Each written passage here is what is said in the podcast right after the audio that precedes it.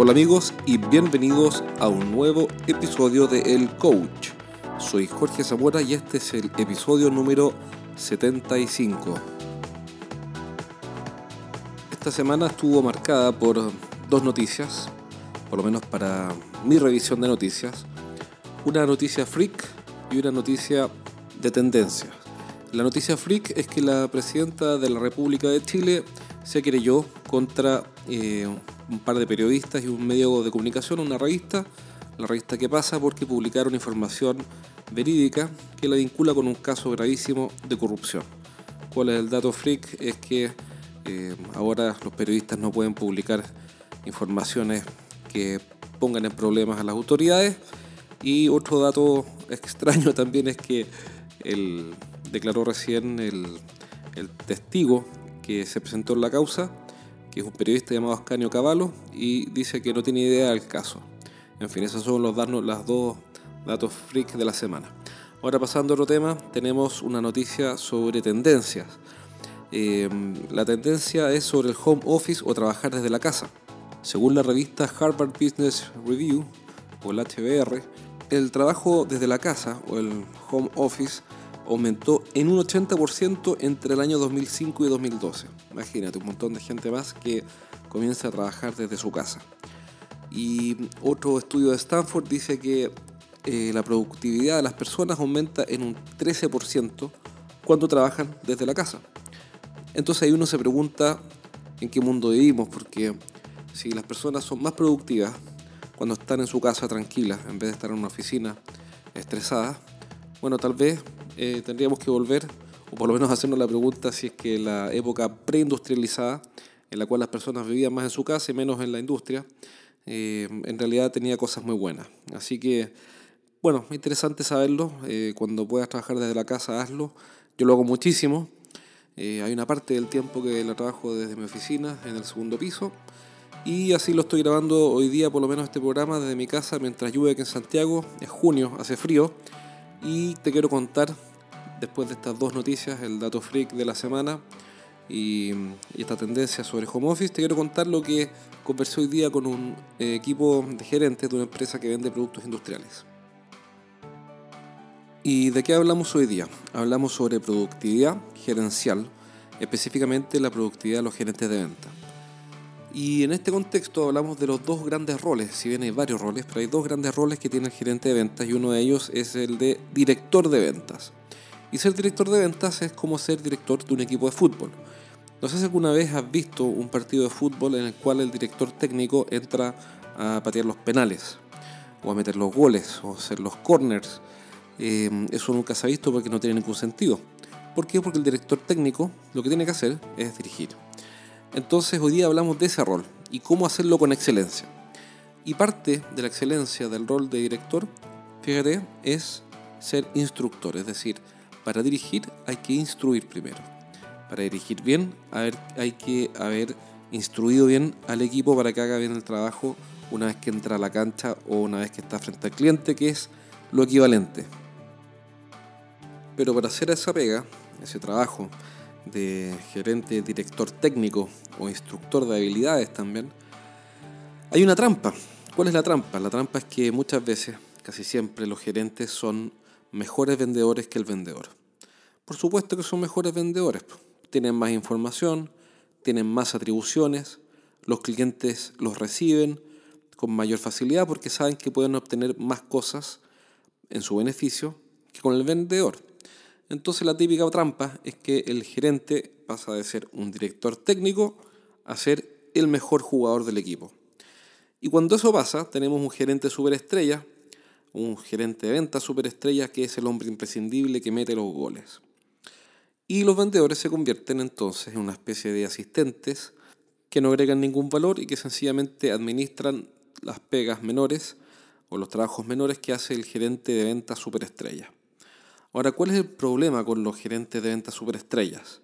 Es que sus equipos no crecen, no se desarrollan, no desarrollan habilidades y estos gerentes entonces en vez de formar grandes equipos, lo que hacen es construirse una especie de podio, de podio al cual se suben orgullosos a mostrar sus medallas después de haber hecho el 80% de la venta de la compañía. Y eso es muy malo para la empresa porque ahora dependemos de una sola persona, que además el día que se vaya se va con el 80% de la venta, cuestión que he visto, me tocó verla. Y además es malo para el gerente porque como es el mejor vendedor, entonces no puede crecer. Es decir, no puede seguir desarrollando nuevos proyectos o desarrollándose en nuevas áreas o en nuevos desafíos. ¿Por qué? Porque está vendiendo y porque tiene que atender una cartera de clientes que solo quieren hablar con él. Y esa es una trampa que veo todos los días. Sobre eso conversamos hoy día y sobre algunas ideas para ir cambiando gradualmente esta trampa hasta lograr eh, no vender directamente como gerente, sino que tener vendedores que vendan y un gerente que gerente, es decir, que dirija, que haga la dirección técnica y la instrucción de habilidades. Entonces, les voy a comentar algunas ideas que sirven para ir haciendo esta migración, este cambio, porque ojo, este cambio hay que hacerlo. Mientras no lo hagamos, el gerente de ventas, mejor vendedor, va a ser eh, parte, del problema y no parte de la solución. Lo primero es decir que eh, es natural que esto ocurra muchas veces por una por la historia que tiene la empresa. ¿Por qué? Porque a veces, en ocasiones, esas empresas partieron, como el caso de hoy, partieron muy pequeñitas y todos tenían que vender, incluido el gerente, y no habían vendedores básicamente, y el gerente tenía que hacer de todo. Así que relaciones antiguas, con roles antiguos, clientes antiguos, hacen que esta historia, historia antigua también, eh, nos lleve hoy día a tener un gerente que vende. Así que, bueno, los problemas de hoy, como decía un invitado hace un par de episodios atrás, los problemas de hoy son las soluciones de ayer. Así que, bueno, eh, no hay que culpar a nadie, sencillamente en muchas ocasiones el gerente se ve obligado a vender. ¿Cuál es el punto? El punto es que, el primer punto es que hay relaciones que son absolutamente fundamentales, que son claves cuentas que son claves para la empresa, por ejemplo, grandes compañías estatales como ENAP o en fin, Codelco. Y el gerente de ventas no puede perder la relación ni el vínculo con estas grandes cuentas que hacen cerca del 80% de las ventas de la compañía.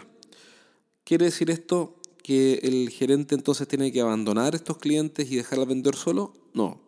¿Quiere decir que el gerente tiene que acompañar la relación? ayudando al vendedor, pero quien vende es el vendedor, no el gerente. Entonces aquí vamos a la primera idea, y es que la relación la puede mantener el gerente, pero la administración de la venta y la ejecución de la venta la hace el vendedor. Y ahí está el primer matiz. Y de hecho creo que no necesita más explicación porque la idea es bastante sencilla. Es un matiz, una diferencia de foco. Segundo, el gerente tiene que estar presente en la cuenta, es decir, donde el cliente, solo cuando es absolutamente necesario, cuando es realmente imprescindible. Si no es ni siquiera, si no es realmente necesario, si no es imprescindible, entonces el gerente de ventas está de más ahí. Quiere decir que podría estar haciendo algo mucho más productivo. Entonces la pregunta antes de ir a ver un cliente es, ¿es realmente necesario que vaya? Y la segunda pregunta es, ¿cuál es el objetivo específico de mi presencia en esa reunión? Si la respuesta es buena, entonces hay que ir. El tercer punto es que cuando uno está con el vendedor frente al cliente, el gerente de venta lo que tiene que hacer es validar al vendedor, no invalidarlo. ¿Qué es invalidarlo? Invalidarlo es ponerse a negociar o ponerse a vender y después negociar si fuera el caso, perdón, eh, directamente con el cliente, dejando al vendedor como un espectador o como, mejor dicho, un comillas florero.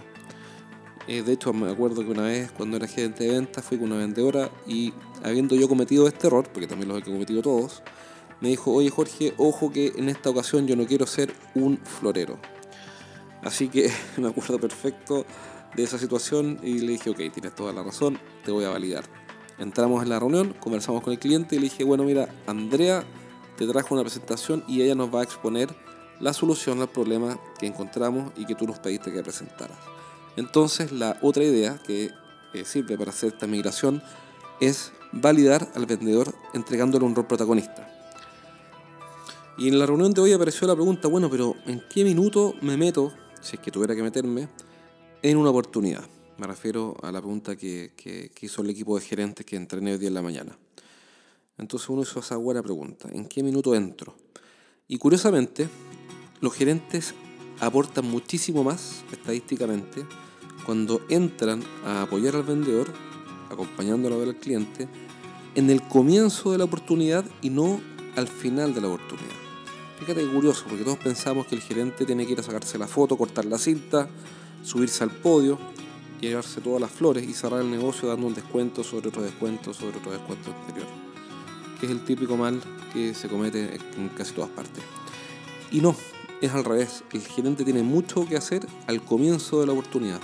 ¿Por qué? Porque tiene una visión externa que puede ayudarle al vendedor a darle foco, a darle una visión más estratégica de la oportunidad y por ende apoyarlo de forma eh, súper efectiva. Entonces, mientras antes intervenga el gerente y antes se meta a apoyar, mucho mejor. Mientras sea más al final, peor porque el cliente va a estar aprovechando su presencia para pedir más y más y más. Así que curiosamente y paradójicamente, contraintuitivamente, mientras antes entre el gerente en la cuenta a apoyar al vendedor, mucho mejor. Otra pregunta que apareció es que, de acuerdo, si es que vamos a, estar visitando algunos clientes con el vendedor para instruir y darle feedback, ¿con qué tipo de clientes deberíamos hacerlo? Bueno, con clientes de bajo riesgo, clientes pequeños, clientes, aunque queda un poco lo mismo si los quemamos o no. No vamos a ir a practicar con los principales clientes o con los clientes más grandes. No podemos ir a practicar con ellos porque los errores son carísimos. Si vamos a practicar y darle feedback al vendedor y vamos a instruirlo, vamos a ir a terreno a trabajar con él, pero con clientes pequeños o clientes fusibles que si es que hay problemas, bueno, da lo mismo, el vendedor se puede equivocar y esto casi no le cuesta nada a la compañía. Y por último, todos estos cambios hay que hacerlos en forma inteligente, no como ocurre muchas veces en la política, en ciertos gobiernos de Latinoamérica que no quiero nombrar, en los cuales pasan verdaderas máquinas aplanadoras por encima de lo que ya está hecho. No, uno tiene que ser inteligente y si es que vamos a acompañar a los vendedores y vamos a hacer un cambio y vamos a dejar de ser los vendedores superestrellas y, vamos a dejar de ser eh, los, campeones de la venta y vamos a pasar a ser directores técnicos, entonces lo vamos a hacer en forma gradual, en forma bien pensada, en forma planificada, con hitos, con fechas, con pequeños pasos que nos conduzcan finalmente al gran paso que queremos lograr. Eso es hacer las, las cosas de forma inteligente con sentido común. Y eso hasta ahora nunca ha fallado. Así que acuérdate de hacer este cambio si quieres un gerente súper vendedor, súper estrella. Eh, me está haciendo poco productivo. Es mucho más productivo que tu equipo sea una estrella, un equipo de estrellas, un equipo de personas sobresalientes a las cuales tú les ayudes a desarrollar sus habilidades y no seas tú la gran estrella. Para ser una gran estrella lo que hay que hacer es formar estrellas, es decir, formar equipos de vendedores de altísimo desempeño. Y para eso hay que entrenarlos, entrenarlos, entrenarlos y entrenarlos. Una última pregunta que apareció hoy día es, eh, fue la siguiente, fue una objeción. Fue, sí, pero es que yo tengo vendedores que son muy malos y no tienen las habilidades necesarias. Mi respuesta, que no fue política, lo reconozco que hoy día ando con mi neurona de la política un poco adormecida, en el sentido que no, no estoy muy político hoy día. Le dije, le dije algo que es completamente cierto. Le dije, mira, tu trabajo es tener a los vendedores correctos. Así que si tienes a los vendedores incorrectos, te tengo que decir que no estás haciendo tu, tu, trabajo. El primer trabajo de un líder es tener a la gente correcta. Como dice Jim Collins en su extraordinario libro Good to Great, de bueno a grandioso, dice, uno de los principales, o el primer deber de todo líder es asegurar que está the right people on the bus, the wrong people out of the bus. La gente correcta en el bus, la gente incorrecta fuera del bus. Si quieres encontrar más información de ventas, recuerda visitar mi página web estrategiasdeventa.com. Ahí puedes descargar mi libro Los 7 pecados de los ejecutivos de venta. Puedes descargar totalmente gratis los primeros tres capítulos. Ahora, si quieres leerlo completo, puedes comprarlo usando PayPal y te garantizo que lo vamos a despachar. Estamos despachando bien seguido libros a toda Latinoamérica, también dentro de Chile. Y esto lo hacemos de 3 a 4 días hábiles, es decir, el despacho se demora entre 3 a 4 días hábiles. Eh, también vas a encontrar en nuestro sitio web material para descargar como PDFs y artículos en el blog en el cual vas a encontrar información complementaria para llevar tu empresa al siguiente nivel. Te mando un abrazo, soy Jorge Zamora y nos vemos pronto en el programa número 76.